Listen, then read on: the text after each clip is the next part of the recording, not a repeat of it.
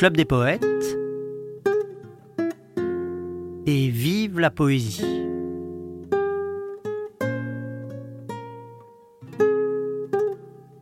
La poésie vous menace, succombez.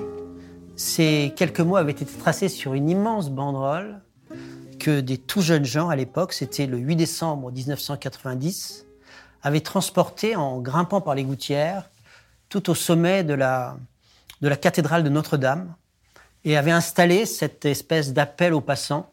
La poésie vous menace, succombez entre les deux tours immenses de Notre-Dame. Il s'agissait de Guillaume, de Paul qui se faisait appeler à l'époque Pogo. Il y avait aussi Antoine Amanieux qui faisait partie de l'équipe. Et puis Benoît, Benoît comment? Benoît Guichard. Benoît Guichard, voilà. Et je suis en compagnie de mon ami Guillaume, que je connais depuis bien longtemps maintenant. Et quand il avait 18 ans, mon père, donc Jean-Pierre Renet, a édité un recueil de poèmes qui s'appelle Prose et Poèmes parisiens, euh, dans lequel euh, Guillaume Clifford et Paul Pogo avaient partagé en quelque sorte un espace pour euh, y faire découvrir leurs poèmes, ce qui est une initiative assez rare. On a vu ça aussi chez André Breton et Éluard, par exemple, qui ont fait des recueils ensemble, ou Philippe Soupeau et Breton aussi. Mais la démarche de faire des recueils collectifs est une démarche qui est relativement rare. Alors je voudrais que tu nous racontes un peu quel rapport tu avais avec la poésie à cette époque-là et comment vous est venue l'idée d'escalader Notre-Dame pour y mettre cette banderole. Alors juste d'avoir une petite rectification, c'était en 1986 et pas en 1990. Ce, Ah, qui, ce pardon. qui nous rend encore plus vieux Voilà, que nous que nous sommes. sommes, hélas. Euh, alors, euh, mon rapport à la poésie. Mon rapport à la poésie, il remonte à l'école primaire. Euh, je me souviens encore du nom de l'institutrice euh, qui s'appelait Mademoiselle Coache, qui nous apprenait des récitations. Euh, et puis qui, un jour, je ne sais pas ce qu'il lui a appris, m'a dit, mais tu sais, on, peut en écrire aussi. Et ça m'avait même pas effleuré l'esprit qu'il était possible, je ne sais pas quel âge je devais avoir, 7 ans peut-être, euh, d'écrire soi-même des poèmes. Et, et elle a en fait ouvert une porte euh, qui ne s'est jamais refermée depuis. Voilà, donc c'est à elle que, que je dois cela. Et puis euh, euh, en- ensuite, elle a continué à m'initier, à m'apprendre ce qu'étaient les rimes, l'alternance des rimes, euh, les rimes riches, les rimes pauvres, embrassées, etc. Et, et, et elle m'a ouvert un territoire. Mais pourtant, toi, tu, as, infini. tu as- tu as choisi une, une forme d'écriture plutôt libre dans l'ensemble. Dans ce, dans, ton- dans ton- dans ce que tu as écrit, c'est plutôt en fait du vers libre en général, ou de la prose. Ou Passé mes, ouais, de, de 7 ans à, de 7 ans à 14 ans, j'étais très très classique. Tu as, tu as fait comme Rimbaud, tu as épuisé euh, toutes les possibilités de la Voilà, poésie jusqu'à l'âge ça. de 11 ans. Après mes alexandrins sublimes de 9 ans et demi, euh, je me suis euh, ouvert à la liberté. Et oui, en fait, j'ai plutôt opté pour une forme classique. Et, que- et comment tu avais débarqué au Club des Poètes? Je me souviens plus. Comment tu avais.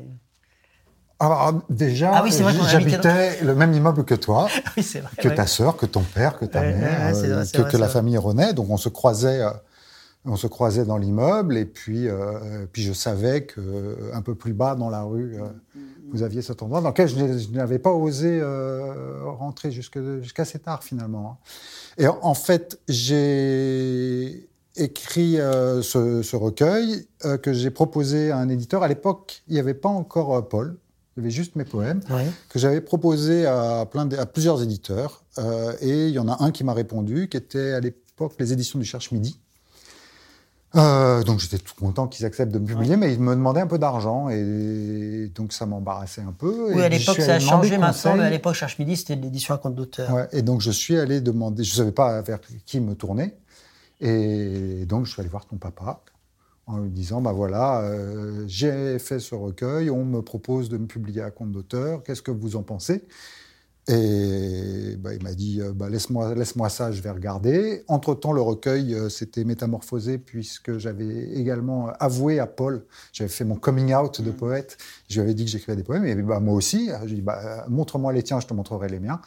Et c'est comme ça qu'on a décidé de faire ce, ce recueil ensemble. Donc c'est ça que j'ai montré à ton papa. Et qui, au lieu de me dire, euh, je sais pas, au lieu de me dire quoi, en fait, il m'a dit, bah, on va le publier dans la collection du Club des Poètes. Voilà, c'est passé à peu près comme ça.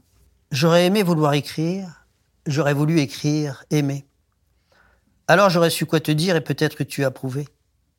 Malheureux moi qui ne sais pas, et si je savais, oserais-je briser le, ma- le malin sortilège qui transforme amour en émoi?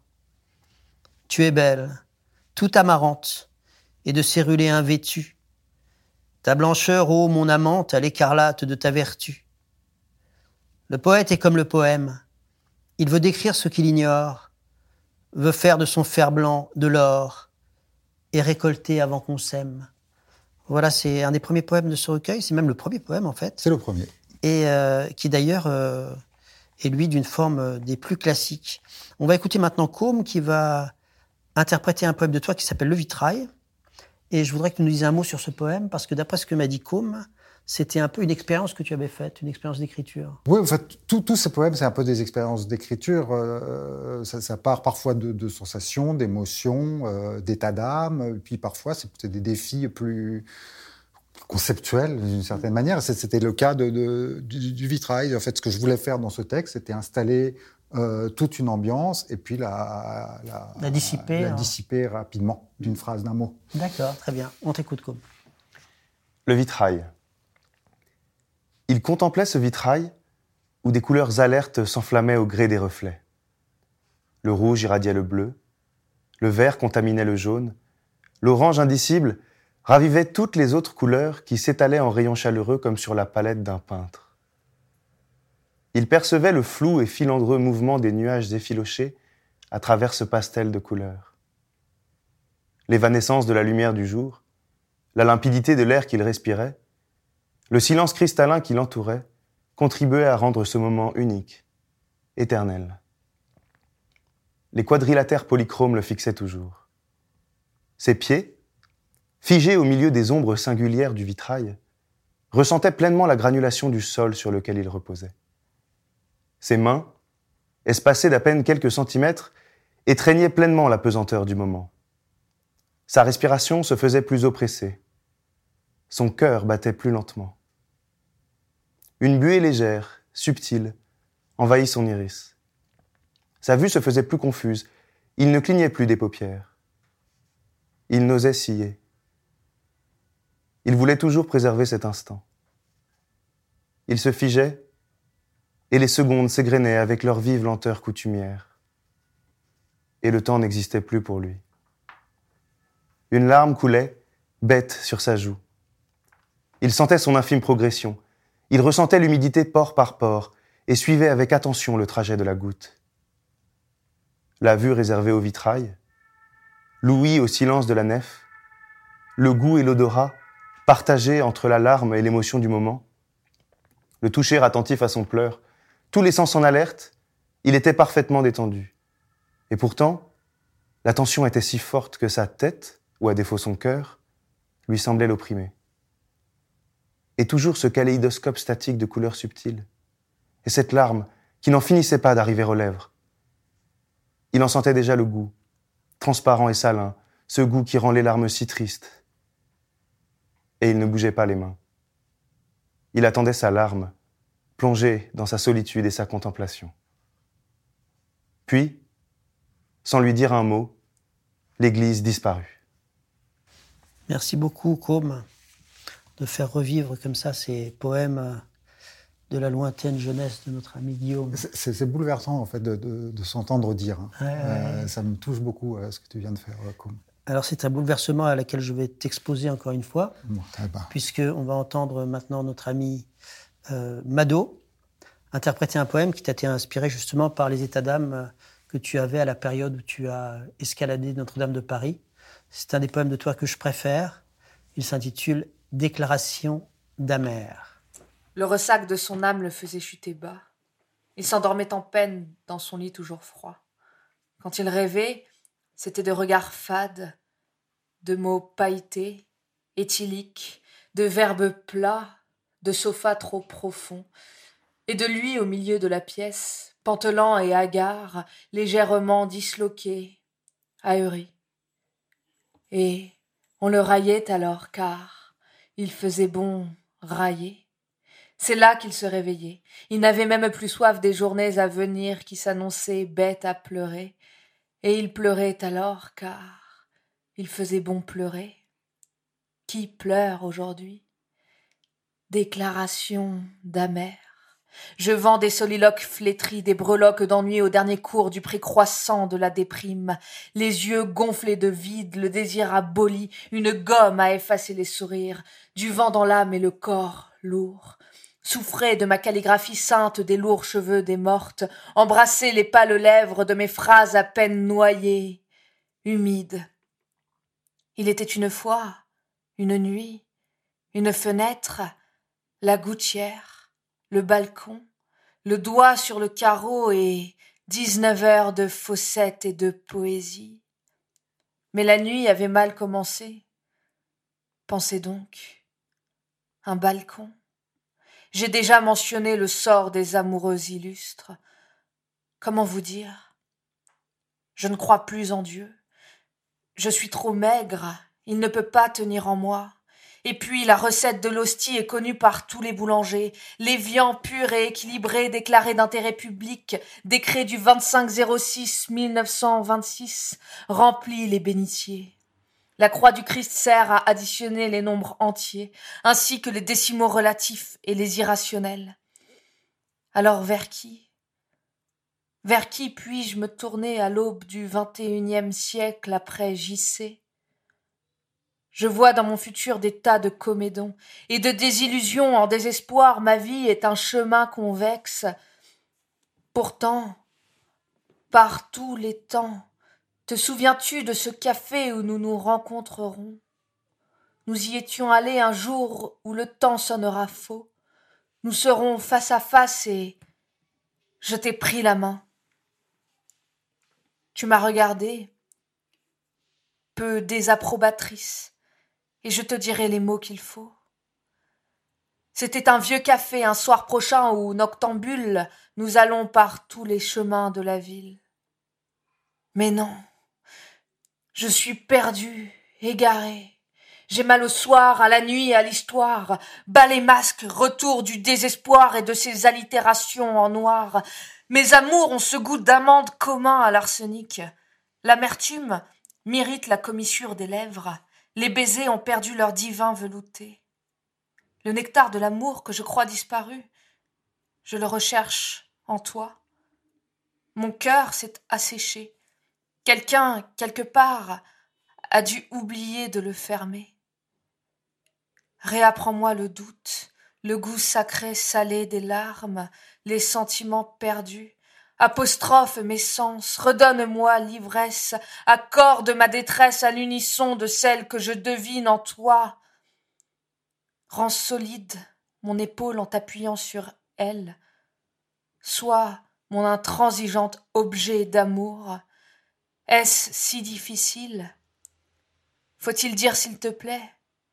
Ite missa est requiem pour une apostille. Mes yeux sont des éponges que je n'ose presser. J'ai dans le corps un violon torturé. Quant à mon âme, je l'ai depuis longtemps vendue. Contre un baiser, un ami ou un verre, je ne me souviens plus. Mon calvaire quotidien est également le vôtre. Je vis ployé, sinistre, comme vivent les souris de laboratoire d'une expérience à l'autre, espérant la prochaine fatale. Dis-moi, mademoiselle du balcon, tu veux être ma drogue, mon amphétamine, mon hallucinogène? Tu veux bien me rappeler sans cesse la guerre des moutons et des roses, le son de toutes les flûtes du monde, la couleur des bulles de savon? Dis, tu veux bien? Dis. Tu veux bien? Dis. Tu veux bien? J'ai escaladé Notre-Dame et pleuré entre les gargouilles, écrit mon nom et ceux de ceux que j'aime au cœur du sacré. Ce n'était pas un sortilège, mais j'aurais tant voulu tomber, éclater sur le pavé, bouilli de sang et de sourires. Mais non, je suis redescendu vivant. Et dans la rue, les gens étaient encore plus laids. Ce sont tous des passants, nul ne s'arrête, personne ne sait plus voir ni entendre. À part nous, puisque vous me lisez. Ce qui montre que vous avez du temps, du temps à perdre ou à donner. Et là, Je vous prends à partie. Il faut aimer. Faites-le savoir à travers les rebondissements de vos rendez-vous d'écriture. Vous avez bien le temps. Et tant pis si quand vous voulez l'embrasser, elle se met à sucer son pouce. Et tant pis si vous aimez l'amour plus que vous ne l'aimez. Et tant pis si vous n'aimez que vous, c'est déjà ça. Et puis arrêtez de me fixer comme une bête étrange. Je ne crois pas en Dieu. Je ne crois plus en moi. Mais j'aime. J'aime. Alors parmi les poètes que tu aimes bien, je crois pouvoir dire sans m'avancer, tu vas me dire si c'est vrai ou pas, il y a un poète tout à fait déconcertant euh, du XXe siècle euh, qui s'appelle Henri Michaud. Beaucoup, beaucoup. Voilà. Une grande admiration pour Henri Michaud. Dont l'œuvre est tout à fait déconcertante, tout à fait fantasmagorique, qui crée des univers absolument stupéfiants et qui, en quelque sorte, explore les mondes intérieurs de sa sensibilité en inventant des pays, en inventant des tribus, en inventant des paysages, en inventant des situations. Alors je le dis, je fais tout ce discours-là parce que je suis bien conscient du fait que certaines personnes qui vont entendre le poème qu'on va entendre maintenant vont être déconcertées. Et il faut euh, qu'ils se rassurent parce que même euh, donc euh, dans les années 20, quand, quand Henri Michaud a écrit ses premiers poèmes, eh bien, il y a beaucoup de gens qui disaient mais non, c'est pas du tout de la poésie, etc. Et c'est beaucoup trop curieux, étrange et bizarre pour être de la poésie. Et la première personne qui est signalée, euh, le génie d'Henri Michaud, il faut lui reconnaître cela, c'est André Gide, qui avait organisé une conférence qui s'appelait Connaissez-vous Henri Michaud, où il a présenté les premiers poèmes d'Henri Michaud. Ensuite, il y a Jules Supervielle, qui a beaucoup. Je ne sais pas si vous connaissez Jules Supervielle, mais Jules Supervielle est un éminent poète aussi du XXe siècle. Il avait la chance d'être né dans une famille assez fortunée. Et au lieu d'utiliser sa fortune pour son plaisir personnel, eh bien, il avait l'habitude de soutenir les poètes et il a beaucoup soutenu Henri Michaud aussi. On va maintenant écouter Vincent, qui va vous ouvrir les portes de l'univers absolument fantasmagorique d'Henri Michaud, avec un poème où Henri Michaud a décidé d'apprendre à marcher à une statue. À mes moments perdus, j'apprends à marcher à une statue. Étant donné son immobilité exagérément prolongée, ce n'est pas facile. Ni pour elle, ni pour moi, grande distance nous sépare, je m'en rends compte. Je ne suis pas assez sot pour ne pas m'en rendre compte. Mais on ne peut avoir toutes les bonnes cartes dans sa main. Or donc, en avant. Ce qui importe, c'est que son premier pas soit bon. Tout pour elle est dans ce premier pas, je le sais, je ne le sais que trop. De là mon angoisse. Je m'exerce en conséquence. Je m'exerce comme jamais je ne fis, me plaçant près d'elle de façon strictement parallèle, le pied comme elle levé et raide comme un piquet enfoncé en terre. Hélas, ce n'est jamais exactement pareil ou le pied, ou le port, ou le style, ou la cambrure. Il y a toujours quelque chose de manqué. Et le départ tant attendu ne peut avoir lieu.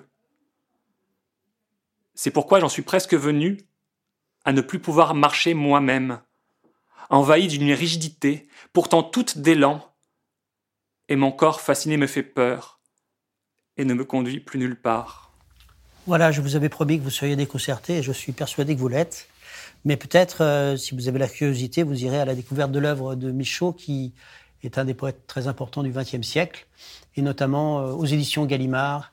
Vous trouverez euh, L'espace du dedans, qui est une anthologie qu'il a composée lui-même, et dans laquelle il a mis différentes étapes de son travail poétique. Et donc, vous pourrez découvrir, selon ses propres goûts, ce qu'il a écrit de meilleur durant son, son trajet poétique. On peut dire, hélas, que l'univers un peu absurde qui caractérise Henri Michaud est assez proche de ce que nous vivons au quotidien. On peut le ressentir peut-être dans le rapport que nous avons actuellement avec le monde politique. Peut-être que vous ne savez pas pour qui il faut voter, vers quel parti vous tournez. Grâce à Henri Michaud, vous allez pouvoir enfin prendre votre décision avec un poème qui s'intitule Le secret de la situation politique avec en exergue d'Arouet Soyons enfin clairs. C'est Eric O'Brien qui l'interprète pour nous et c'est une archive du Club des Poètes. Les Ouménés de Bonada ont pour désagréables voisins les Nippos de Pomédée. Les Niboni de Bonaris s'entendent soit avec les Nippos de Pomédée, soit avec les Rijabons de Carabule pour amorcer une menace contre les Ouménés de Bonada. Après, naturellement, s'être alliés avec les Bitules de Rotrarque, ou après avoir momentanément, par engagement secret, neutralisé les Rijobettes de Biliguette, qui sont situés sur le flanc des Colvites de Belay, qui couvrent le pays des Ouménés de Bonada et la partie nord-ouest du turitaire des Nippos de Pomédée, au-delà des Procus d'Osteboul.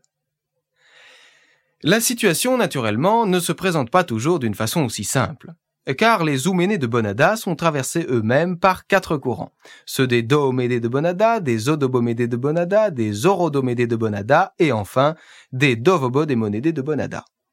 Ces courants d'opinion ne sont pas en fait des bases, et se contrecarrent et se subdivisent, comme on pense bien, suivant les circonstances. Si bien que l'opinion des Dovobodémonédés de Bonada n'est qu'une opinion moyenne, et l'on ne trouverait sûrement pas dix Dovobodémonédés qui la partagent, et peut-être pas trois, quoiqu'ils acceptent d'y s'y tenir, pour la facilité, non certes du gouvernement, mais du recensement des opinions qui se fait trois fois par jour. Quoique selon certains, ce soit trop peu, même pour une simple indication, tandis que, selon d'autres, le recensement de l'opinion du matin et de celle du soir serait pratiquement suffisant. Il y a aussi des opinions franchement d'opposition. En dehors des Odobomédés, ce sont celles des Rodobodébomédés, avec lesquelles aucun accord n'a pu jamais se faire, sauf naturellement sur le droit à la discussion dont ils usent plus abondamment que n'importe quelle autre fraction des Ouménés de Bonada, dont ils usent intarissablement. On va rester au XXe siècle, mais on va aller, je dirais, dans une euh, vision de la poésie plus, plus harmonieuse, en quelque sorte, que celle de Henri Michaud. Henri Michaud était un poète qui aimait euh, tout ce qui euh, témoignait du caractère un petit peu insolite de notre existence quotidienne. On va aller vers quelqu'un qui est plus dans la recherche de l'harmonie, qui est donc plus proche des poètes romantiques du XIXe siècle. Il s'agit de Anna de Noailles. Anna Noailles, qui était l'amie de Jean Cocteau, qui était une euh, aristocrate polonaise, immigrée en France, et qui nous a laissé une poésie tout entière tournée vers la sensibilité, vers le sentiment et vers la passion, parce que la passion amoureuse est un de ses grands thèmes. Mais là, c'est un poème qui exprime la contemplation de la nature qu'on va écouter, et c'est ma maman, et c'est ma maman, Marcel Renet, qui l'interprète pour nous. Il fera longtemps clair ce soir. Les jours allongent. La rumeur du jour vif se disperse et s'enfuit, et les arbres, surpris de ne pas voir la nuit, demeurent éveillés dans le soir blanc et songent. Les marronniers dans l'air plein d'or et de splendeur répandent leurs parfums et semblent les étendre on n'ose pas marcher ni remuer l'air tendre, de peur de déranger le sommeil des odeurs. De lointains roulements arrivent de la ville, la poussière, qu'un peu de brise soulevait, quittant l'arbre au là qu'elle revêt, redescend doucement par les chemins tranquilles. Nous avons tous les jours l'habitude de voir cette route si simple et si souvent suivi, et pourtant quelque chose est changé dans la vie. Nous n'aurons plus jamais nos âmes de ce soir. Et puisque nous en sommes à la contemplation de la nature, on va aller en direction de Victor Hugo. Vous savez que Victor Hugo était à la fois un poète extrêmement engagé, mais en même temps, c'était un poète qui dit souvent dans ses œuvres que les moments les plus précieux de son existence, ce sont les moments, étaient les moments plutôt où il contemplait la nature lui aussi. Il a écrit d'innombrables poèmes sur ce thème dans un recueil qui s'appelle Les Contemplations. On va écouter maintenant mon ami Yann, qui interprète un poème qui s'intitule Aux arbres. Arbre de la forêt, vous connaissez mon âme. Au gré des envieux, la foule loue et blâme. Vous me connaissez, vous, vous m'avez vu souvent, seul dans vos profondeurs, regardant et rêvant. Vous le savez, la pierre où court un scarabée, une humble goutte d'eau de fleur en fleur tombée, un nuage, un oiseau, m'occupe tout un jour. La contemplation m'emplit le cœur d'amour. Vous m'avez vu cent fois dans la vallée obscure, avec ces mots que dit l'esprit à la nature, questionner tout bas vos rameaux palpitants. Et du même regard poursuivre en même temps, pensif, le front baissé, l'œil dans l'herbe profonde, l'étude d'un atome et l'étude du monde. Attentif à vos bruits qui parlent tous un peu, arbres, vous m'avez vu fuir l'homme et chercher Dieu. Feuilles qui tressaillaient à la pointe des branches, ni dont le vent au loin sème les plumes blanches, clairières, vallons verts, déserts sombres et doux, vous savez que je suis calme et pur comme vous. Comme au ciel vos parfums mon culte à Dieu s'élance, et je suis plein d'oubli, comme vous de silence. La haine sur mon nom répand en vain son fiel, toujours je vous atteste, ô bois aimé du ciel. J'ai chassé loin de moi toutes pensées amères, et mon cœur est encore tel que le fit ma mère. Arbre de ces grands bois qui frissonnaient toujours, je vous aime. Et vous, lierre au seuil des autres sourds, ravin où l'on entend filtrer les sources vives, buisson que les oiseaux pillent, joyeux convives. Quand je suis parmi vous, arbre de ces grands bois, dans tout ce qui m'entoure et me cache à la fois, dans votre solitude où je rentre en moi-même, je sens quelqu'un de grand qui m'écoute et qui m'aime. Aussi, taillis sacré, où Dieu même apparaît, arbre religieux, chêne, mousse, forêt, forêt. C'est dans votre ombre et dans votre mystère, c'est sous votre branchage auguste et solitaire que je veux abriter mon sépulcre ignoré et que je veux dormir quand je m'endormirai. Il y a une chose à laquelle je tiens particulièrement au Club des Poètes, c'est le fait qu'il y a beaucoup de rencontres qui y ont lieu et qui donnent lieu bien sûr à des amitiés ardentes, puisque ce sont des gens qui partagent ensemble cette affinité euh, essentielle qui est l'amour de la poésie. Et puis aussi, parfois, cela donne lieu à des coopérations. Le prochain poème que je vais vous donner à écouter est le fruit de la coopération artistique entre trois personnes que j'aime beaucoup et qui se sont rencontrées au Club des Poètes. Il y a Isadora Valls, une poétesse française originaire de l'Est de la France. Il y a Diana Matevozova, une amie guitariste russe passionnée de poésie. Et il y a Urbain Rinaldo, pianiste, compositeur, qui lui aussi, bien sûr, est un grand ami de la poésie. Ils se sont rencontrés tous les trois au Club des Poètes et ils ont mis en traduction et en interprétation musicale la poésie d'un poète russe qui n'avait jamais été traduit en français. Il s'agit de Yevgeny Kluev. On écoute maintenant l'un des poèmes qui est donc le fruit de cette collaboration.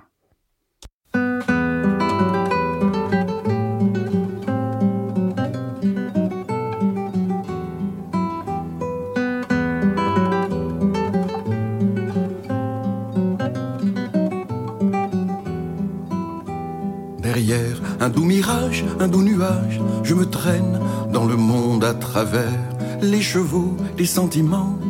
Mais ce nuage n'aime que sa liberté, et moi je n'aime que ce nuage pour mon malheur.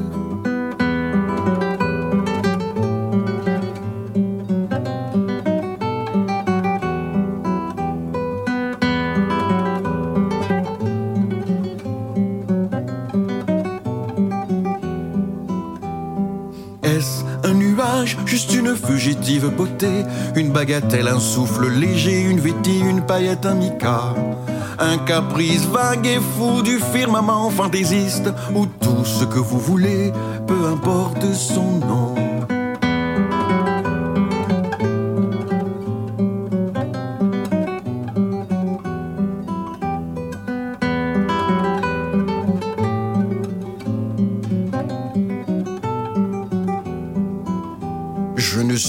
Solitude, sans vous, rêverie éthérée, sans vous, je me délie du monde. Et dans les chevaux des sentiments, j'aurais sans doute perdu mon chemin si l'éternité n'avait pas fait signe de son drapeau blanc.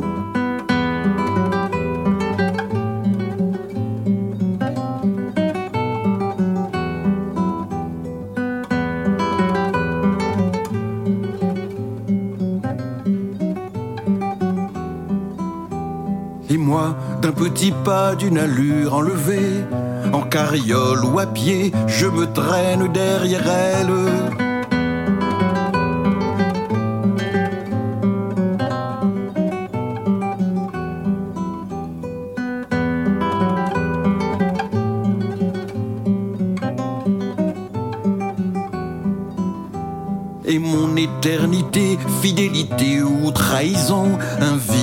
Son drapeau et fascine, fascine, fascine.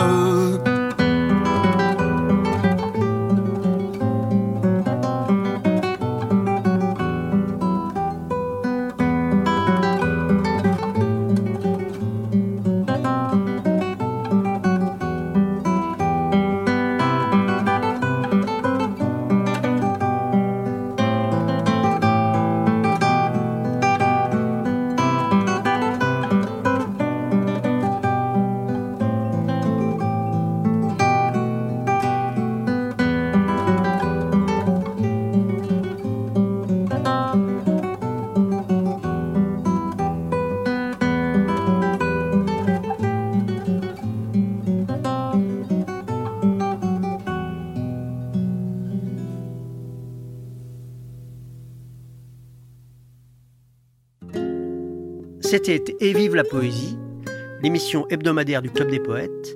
Et pour terminer, quelques mots du fondateur Jean-Pierre Renet. Bonsoir amis, bonsoir, qui que vous soyez, où que vous soyez, si vous avez quelque chose sur le cœur, quelque chose qui passe difficilement, écrivez-moi, écrivez-moi tout de suite comme on écrit à un ami, et nous serons peut-être un peu moins seuls. Bonsoir, à la semaine prochaine, et vive la poésie.